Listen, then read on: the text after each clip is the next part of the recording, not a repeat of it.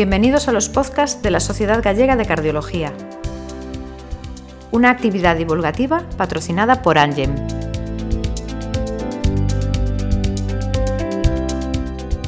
Aunque las tasas de incidencia y mortalidad de la enfermedad cardiovascular están disminuyendo en muchos países de Europa, todavía tienen un peso muy relevante, tanto en la mortalidad como en la pérdida de años con calidad de vida de nuestra población. Y sabemos que la forma más importante de prevenir la enfermedad cardiovascular es promover un estilo de vida saludable, especialmente no fumar. Además, a pesar de que se han desarrollado tratamientos efectivos y seguros para los factores de riesgo conocidos y la mayoría de los medicamentos son genéricos y están disponibles a bajo costo, la prevalencia de los estilos de vida poco saludables sigue siendo alta y los factores de riesgo cardiovascular a menudo se tratan de manera deficiente, incluso en pacientes que se consideran tienen un elevado riesgo.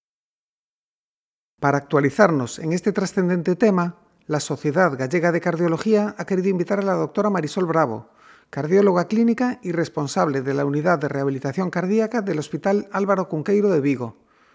Marisol es de sobra conocida por nuestra audiencia, por lo que en lugar de dedicar 10 minutos de este podcast a relatar su trayectoria y todos sus méritos y responsabilidades, tanto en la SOGACAR como la Sociedad Española de Cardiología, podríamos resumirlo presentándola como una excelente profesional consagrada a sus pacientes y a su tarea asistencial. Buenas tardes, Marisol. Gracias por aceptar nuestra invitación. Muchísimas gracias, Emiliano, por esta amable presentación y, gracias sobre todo por haberme invitado. Gracias tanto a ti como a la Sociedad Gallega de Cardiología, que además eh, felicidades por este proyecto tan interesante y productivo como son estos podcasts que hacen este, un breve repaso de, un tema en particular. Espero estar a la altura de mis predecesores. Seguro que así será. Como sabe nuestra audiencia, este año tenemos unas nuevas guías de prevención del riesgo cardiovascular de la Sociedad Europea de Cardiología. Marisol, quería preguntarte, ¿qué es lo que más destacarías en estas guías? Bueno, estas guías son bastante extensas, más de 110 páginas y son más complejas y pormenorizadas que las anteriores, con cálculos más precisos en algunos puntos y, bueno, como aportación importante yo eh, lo englobaría en tres grandes bloques un primer gran apartado que es la valoración del riesgo cardiovascular, un segundo apartado que le dedican mucho a la comunicación del riesgo al paciente, en el que incorporan múltiples herramientas como calculadoras de riesgo, como luego veremos. Y por último, hay un apartado también bastante extenso en cuanto a las terapias, tanto en el control de los factores de riesgo cardiovascular al uso convencionales a nivel individual, también a nivel poblacional y enfatizan también en el manejo de determinadas situaciones clínicas, como luego veremos. Marisol, ¿podrías detallarnos mejor cuáles son estos cambios en el apartado de la valoración del riesgo? Pues sí, precisamente digamos que este es el gran apartado del cambio, precisamente. En estas guías ponen especial énfasis en estratificar correctamente los pacientes, porque especialmente en aquellos que, tienen un riesgo cardiovascular alto y muy alto, aún antes de que hayan tenido un evento cardiovascular.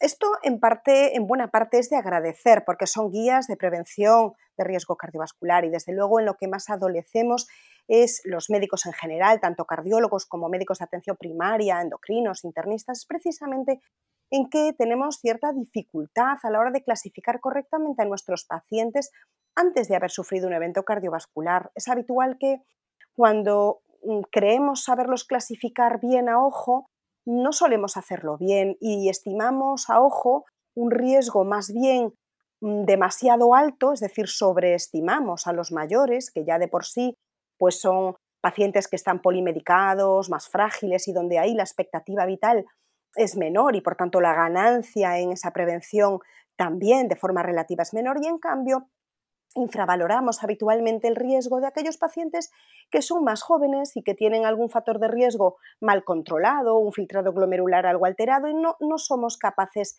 de estratificar correctamente a ojo. Por tanto, en este sentido sería para ellos una pérdida de oportunidad que no les estratifiquemos correctamente y que no pongamos el tratamiento oportuno en estos casos. Y aquí, a mi juicio, en esto estas guías abundan mucho en esta forma de calcular y para hacer una mayor precisión en esta valoración del riesgo. Los cambios que yo destacaría como más relevantes en este gran bloque, digamos, son que en primer lugar Es verdad que sigue existiendo la prevención primaria y la prevención secundaria, pero una vez leídas las guías, uno se da cuenta que esa diferencia no es tan notable entre prevención primaria y secundaria. Se trata más bien de todo un continuo y que no hay un salto de un lado a otro tan brusco, a menos que se produzca obviamente pues un, un evento cardiovascular. Pero si no, en general la valoración del riesgo tiene que verse precisamente como un continuo. El segundo punto que a mí me gustaría destacar en estas guías y es que establecen cinco grandes categorías a la hora de estratificar el riesgo. ¿no? Aparece un grupo nuevo, que son las personas aparentemente sanas, el segundo grupo, que sería la diabetes mellitus, en tercer lugar, la enfermedad renal, cuarto, la hipercolesterolemia familiar y ya quinto, nuestros pacientes, los pacientes con enfermedad cardiovascular establecida. Merece especial interés este grupo nuevo, el de las personas aparentemente sanas, que es un grupo que se categoriza como, como tal y en el que se establecen a su vez tres subgrupos de edad. Primero estarían aquellos menores de 50 años, en segundo lugar aquellos entre 50 y 69 años y los mayores que los pacientes mayores los etiqueta por encima de los 70 años. Además de esto, cambian las tablas, donde antes clasificábamos a estos sujetos con su riesgo en base a las tablas SCORE, ahora se clasifican con unas nuevas tablas denominadas SCORE 2, que son las que se utilizan para el grupo de edad hasta los 69 años, y las tablas SCORE 2 OP, que son para los mayores o igual a 70 años. Hay que decir que tenemos que elegir oportunamente estas tablas, la que corresponda según el grado de riesgo del país en el que estamos. Por otra parte, estas tablas tienen en cuenta pues, las cifras de tensión arterial, como ya lo hacían en el score previo, pero a diferencia de las anteriores, tienen en cuenta el colesterol no HDL, esto es, el colesterol total menos el HDL colesterol. Es decir, que tenemos que eh, calcular el colesterol no HDL para poder estratificar correctamente estos sujetos. ¿no? Y luego otra diferencia es que estratifican para evaluar el riesgo no solo de morir, sino además de sufrir un evento cardiovascular no fatal. Por tanto, lo que nos estiman es la probabilidad o el riesgo de sufrir un evento cardiovascular fatal o no fatal a 10 años. Esto entonces en cuanto al primer grupo nuevo de los sujetos aparentemente sanos. El segundo grupo, que serían los sujetos con enfermedad renal sin diabetes y sin evento cardiovascular previo, aquí para estratificar correctamente a estos pacientes, estas guías introducen un parámetro nuevo que es la ratio albúmina-creatinina, que obviamente cuanto más alta está, peor y estratifica al paciente con mayor riesgo. Y se establecen en los pacientes con enfermedad renal, se establecen dos subgrupos. Por una parte tendríamos al de alto riesgo, que sería aquel paciente que tiene un filtrado glomerular entre 30 y 44 más una ratio albúmina-creatinina menor de 30 o un filtrado glomerular por debajo de 45 a 59 pero que tiene un ratio albúmina-creatinina entre 30 a 300. O incluso aquellos que teniendo un filtrado glomerular mayor de 60 tienen una ratio albúmina-creatinina muy alta mayor de 300 en rango de proteinuria. Y serían muy alto riesgo aquellos sujetos que tienen un filtrado glomerular muy dañado, por debajo de 30 mililitros minuto, o bien que tuvieran un filtrado glomerular entre 30 y 44, pero con un ratio albúmina-creatinina mayor de 30. Complica un poquito, digamos, este eh, grupo, pero es importante tenerlo en cuenta porque se reclasifican los pacientes. Luego, en tercer lugar, estaría el grupo de la hipercolesterolemia familiar, que ya lo computa como de alto riesgo cardiovascular, y sería de muy alto riesgo cardiovascular si además de tener hipercolesterolemia familiar tiene otro factor de riesgo cardiovascular. En cuarto lugar estarían los pacientes diabéticos, que por definición no podrían ser de bajo riesgo, y entonces tendríamos en los pacientes diabéticos, estarían clasificados como de moderado riesgo solo aquellos que tienen una diabetes mellitus de corta evolución, de menos de 10 años de evolución, que además no tengan afectación de órgano diana ni otros factores de riesgo cardiovasculares. Mientras que serían de alto riesgo aquellos que no tienen evento cardiovascular ni afectación de órgano diana y que la diabetes mellitus tampoco es de tan corta duración. Mientras que los diabetes que tienen un muy alto riesgo cardiovascular serían aquellos sujetos que tienen una diabetes mellitus, pero que además va asociada a una enfermedad cardiovascular establecida y o afectación del órgano diana, ya sea porque tenga enfermedad renal o ya sea porque tenga una enfermedad microvascular con afectación de los tres territorios, es decir, retinopatía, microalbuminuria y neuropatía. Esto ya se consideraría un sujeto diabético de muy alto riesgo cardiovascular. Y luego vendría ya en quinto lugar el quinto grupo de pacientes que serían nuestros enfermos, que son los pacientes que tienen una enfermedad cardiovascular establecida. En este punto no ha cambiado de forma sustancial respecto a las últimas guías del 2016 y se define como un infarto de miocardio previo o un síndrome coronario agudo previo o revascularización coronaria u otro tipo de revascularización arterial o pacientes con antecedentes de ictus o AIT o aneurisma aórtico o pacientes que tengan enfermedad vascular periférica. Además, también se incluye en la definición de enfermedad cardiovascular establecida el hecho de tener una prueba de imagen inequívoca que documente una enfermedad aterosclerótica. Y esto hay que entenderlo como una placa en la angiografía coronaria o bien en un eco eh, carotidio o bien mm, que sea visualizado por TAC, pero no computa como una imagen inequívoca el hecho de tener un engrosamiento de la íntima media carotidia. Todo este grupo de enfermedad cardiovascular establecida, ya sea por criterios clínicos o ya sea por criterios de imagen, constituye en sí mismo un grupo de muy alto riesgo cardiovascular, independientemente de cómo tenga obviamente su función renal u otros parámetros.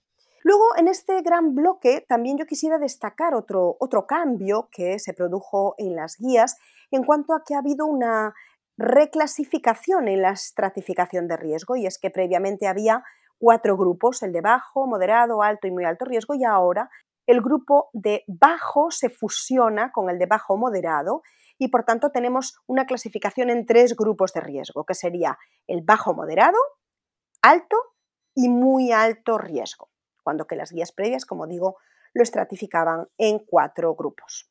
Bueno, con todo este detalle da la impresión de que todo se complica un poco. ¿Qué opinas? ¿Será que a partir de ahora, con las nuevas guías, va a ser más difícil para el cardiólogo hacer una buena estratificación de riesgo?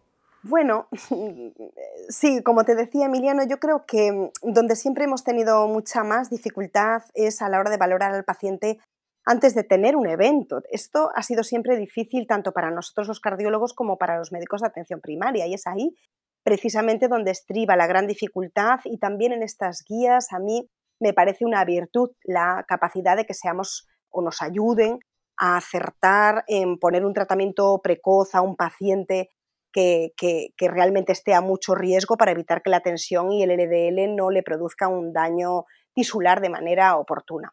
En mi opinión, la dificultad mayor realmente eh, va a tenerse a la hora de aplicar estas guías antes del evento, como digo, precisamente más bien en el ámbito de atención primaria, que es donde siempre, siempre ha estado mayoritariamente la, prevención cardiovascular y, es ahí también donde hay que dar ese, protagonismo y ese gran papel, ¿no?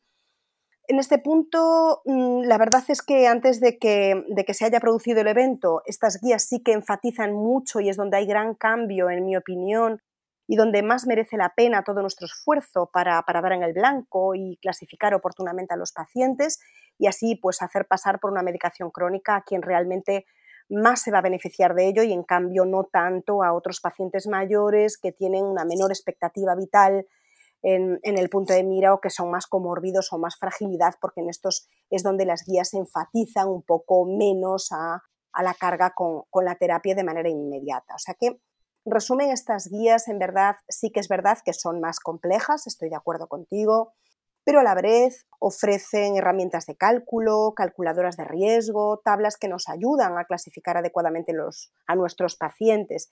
Y desde luego para el cardiólogo, la aplicación de estas guías es bastante más sencilla porque en la gran mayoría de nuestros pacientes, los pacientes que nosotros llevamos, ya han tenido un evento cardiovascular, y en cuyo caso ya estamos hablando de pacientes de riesgo muy alto, con unos objetivos terapéuticos muy estrictos o más estrictos. Ahora bien, Para los cardiólogos que hacen o hacemos consultas de pacientes que son remitidos desde atención primaria, pues estas guías sí que tienen una gran relevancia, que las conozcamos en profundidad y que se apliquen porque sin duda se reclasifican los pacientes.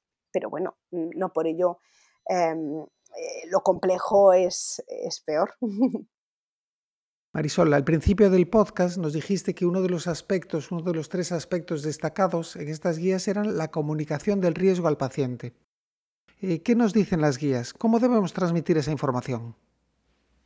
Sí, eh, ciertamente estas guías le confieren mucha relevancia a la manera de comunicar a nuestro paciente el riesgo y, bueno, y darle también esa congruencia y, usar nuestro sentido clínico para la toma de decisiones ¿no? cuando les implementamos terapias.